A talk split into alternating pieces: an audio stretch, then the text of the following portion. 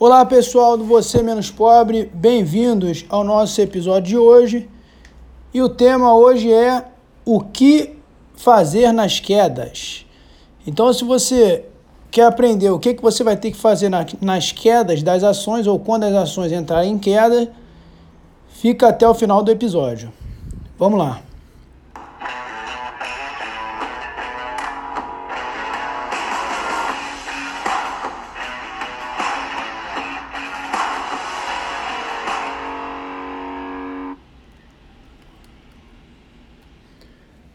Então, pessoal, como eu disse no início, hoje nós vamos falar sobre o que você tem que fazer nas quedas. Quando a bolsa de valores entrar em queda, quando passar um bom tempo ali, alguns meses em queda ou andando de lado. Então, para resumir aqui, em uma frase, você não tem que fazer absolutamente nada. Nada de diferente do que o seu próprio planejamento. Você vai seguir o seu planejamento como se nada tivesse acontecido. Porque a primeira premissa nesse assunto aqui é que nenhum de nós sabe prever o futuro. Para você ficar tentando aproveitar as quedas, né? Se você souber quando que vai cair ou quando vai subir, você está bilionário e não está me ouvindo aqui. Então você tem que aceitar que você não sabe prever o futuro.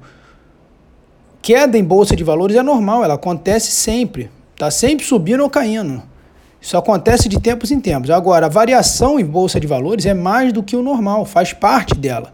A bolsa ela sobe e cai e sempre acontece isso, está variando o tempo inteiro. Então eu vou dizer aqui o que, que você pode fazer para se preparar para as quedas, que elas, como eu disse, elas vão acontecer, não é uma hipótese, isso é uma certeza na bolsa de valores. Ela vai chegar um dia de queda, depois vai ter uma alta, depois vai ter uma queda de novo e por aí vai.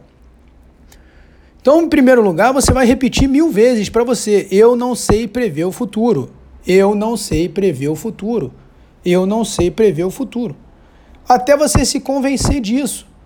Porque os que ficam falando que não vão vender sem nunca ter passado por um período grande de queda, eles vão ser os, os primeiros a vender, pô. Porque quando cai, você olhar o gráfico lá, você vê que o tá caindo muito e o volume está muito alto. Quem que você acha que está vendendo? São os histéricos. Que aí a queda vai ficando cada vez maior, porque os histéricos vão lá e vendem. Então você tem que compreender que se você não passou ainda por uma grande queda de anos e anos, por exemplo, você não sabe. E você não sabe como você vai reagir na hora. Então você tem que se preparar adequadamente para isso. Porque é difícil até para quem já passou por outras quedas. Não é fácil, não. Você tem que passar por uma queda grande e longa, sem vender. E sempre é difícil, não se iluda, sempre é difícil. Ainda mais porque quando for, quanto maior for o seu patrimônio, maior vai ser a queda em valores absolutos, em, em números absolutos. Né? Se você tem 10 mil reais e cai 10%, você só perde mil. Agora, se você tem 100 mil cai 10%, você perde 10 mil. Agora, se você tem um milhão de reais e cai 10%, nós estamos falando de 100 mil reais aqui, de uma hora para outra. Em termos percentuais é a mesma coisa, só que você tem que ir se preparando psicologicamente para ter um patrimônio maior. Porque suportar uma variação aí de 100 mil, como eu falei, de uma hora para outra, tem que ser a mesma coisa para você quando a variação era de apenas mil reais. Só que a maioria das pessoas não entende isso com facilidade. Tem essa dificuldade. Certo? Vocês têm que se afastar de todos esses sites de besterol, vídeo de youtuber fazendo careta, perguntando lá se é hora de vender. Ou então um título assim: ação tal caiu, e agora? O que fazer? Então, se você estiver acompanhando essas coisas, esse tipo de pessoas, você não vai evoluir nunca, porque você vai interiorizar isso para você e não vai evoluir. Vou repetir aqui. Então, para você que está começando agora, você, como já falei outras vezes, você tem que entrar devagar no mercado de renda variável. Você entra aos poucos. Você tem que dar tempo para compreender as variações. E você tem que se dar a chance de não se emocionar com elas. Para que quando chegar uma queda grande, você já tenha passado por algumas outras quedas e você já experimentou essas variações no patrimônio e já se acostumou com isso. Uma das defesas que você pode ter, que já fizemos um episódio aqui só sobre isso, é diversificar. Você tem que diversificar em diversas categorias de ativos. Em ativos diversos dentro dessas categorias. Você vai diversificar no exterior, vai ter uma reserva, vai ter. Enfim, eu vou repetir aqui, é muito importante diversificar. Porque você diminui o seu risco, principalmente nas quedas. Sem diversificação, todo o resto não adianta. Outra coisa que você tem que fazer para sobreviver a essas épocas de, de queda é fazer análise simples, porém correta das empresas. Você tem que entender do negócio. E a melhor forma é ouvindo as apresentações da própria empresa. Ninguém melhor do que o gestor da empresa para falar por ela. E é isso que interessa. Você vai acompanhar o negócio, a saúde da empresa, os investimentos que ela está fazendo para dar cada vez mais retorno aos sócios, os riscos que, que o negócio tem. Você vai avaliar isso tudo, vai avaliar se o endividamento está fazendo sentido ou se está pesando para a empresa, entre diversos outros fatores aí que a gente analisa. Mas o que, que vocês fazem? Procura algum youtuber famoso para falar da empresa para você e dizer se está barato, se está caro, se é hora de comprar, hora de vender. Que todos os títulos são assim, né? Que é para chamar visualização. Mas que maluquice é essa? Vocês, será que vocês não percebem a maluquice que é isso? E aí volto para outro, outro ponto que eu julgo aqui muito importante, que é não ficar olhando cotação de curto prazo, se você quer ser realmente sócio da empresa. Já falei isso em outros episódios também.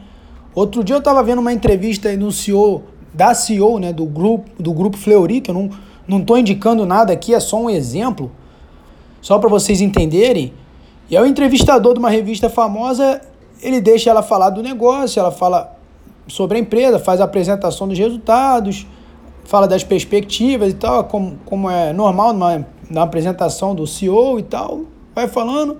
E aí no final, o entrevistador vai lá e pergunta para ela sobre o desempenho dos papéis na bolsa do ano, porque caiu 30% e não sei o que lá. E vocês têm que perceber a resposta que ela dá para ele. Em outras palavras, ela diz para ele: Olha, eu não estou preocupado com isso. Lógico, é, ela é muito polida na resposta e fala basicamente ali com toda a educação do mundo que o mercado tem muitas variáveis e tal, e que muitas vezes ele não reflete o bom desempenho da empresa naquele período e tudo mais. Mas se você prestar atenção realmente, é isso que ela fala. Então o que, que vocês têm que fazer? Você já vai treinando durante o período de alta e não olha a cotação mais do que uma vez por ano. E é só assim que você vai evoluir. Porque no curto prazo é assim mesmo, ela cai 20%, 30% sem motivo numa empresa boa. A empresa está voando, indo bem, lucro, lucro mais lucro após o ano, ganhando mercado. E aí, caiu 30% sem motivo. E daí? Para quem é sócio, isso não interessa nem um pouco. Ela continuou dando dinheiro, vai distribuir os lucros entre os sócios, a empresa está crescendo e é isso que importa. Então, quando está em época de alta, pessoal, é mole ganhar. Se a bolsa está subindo 20%, tá todo mundo ganhando. Né? Entre aspas, tá todo mundo ganhando. Não é só você que está ganhando. Você não tem que se achar, achar esperto por isso, ah, subiu, estou ganhando. Qualquer imbecil ganha na alta. Qualquer idiota. Se ele tiver comprado, a bolsa subir, ele está ganhando. Mas eu, e o que, que você vai fazer se cair? Você tem que estar tá preparado para isso. Por isso que eu falo que a bolsa ela não perdoa quem é arrogante nesse sentido. Que quando está só subindo é muito fácil, tá todo mundo ganhando, como eu falei. E já falei outras vezes aqui também, em episódios anteriores. O que que vocês têm que compreender é o que é ser sócio de verdade, ter uma parte de uma empresa. Você não tem um papel, né, entre aspas, como muitos usam esse termo, não é papel. E mesmo nos FIIs, ter uma parte de um imóvel, esse é o pensamento você compreende que tem partes de uma empresa, partes de um imóvel. E aí fica mais fácil ver que a cotação não influencia o seu patrimônio no curto prazo. Como eu falei, se você tem um apartamento, não te interessa vir uma pessoa todo dia na sua porta dizer que está subindo 3%, caindo 5%, 10%. O que, que te interessa isso?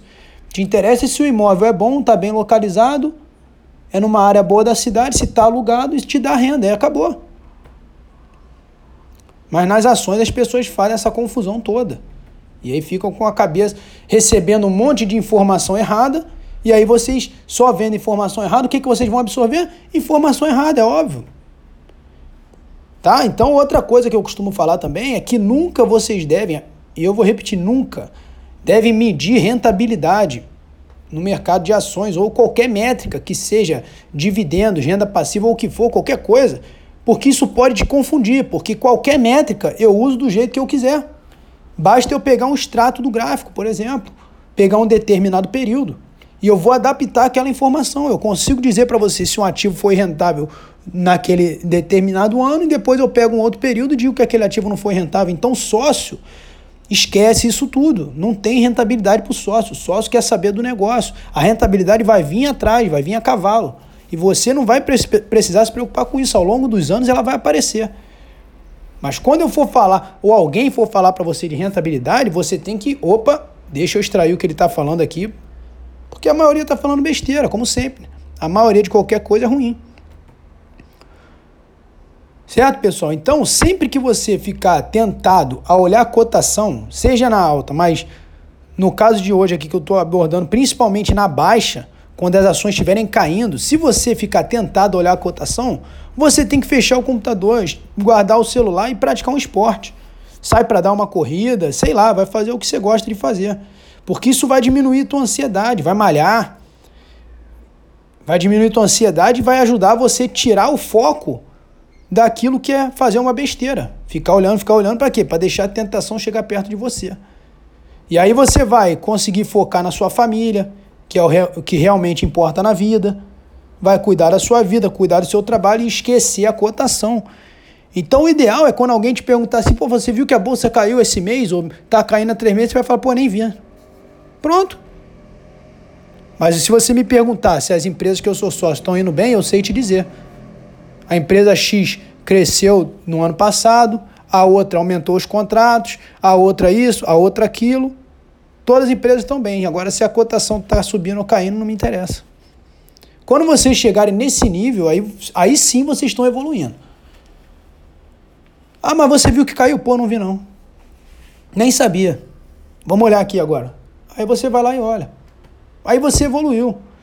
O ideal é você olhar uma vez por ano no máximo, como eu sempre digo, no máximo.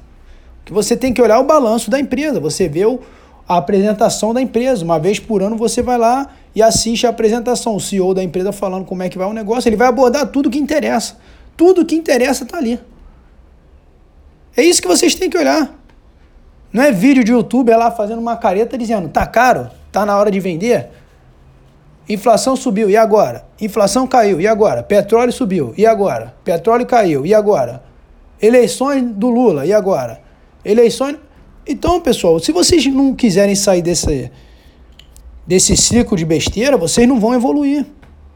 O que interessa é o negócio da empresa, os resultados que ela dá, e nada mais interessa.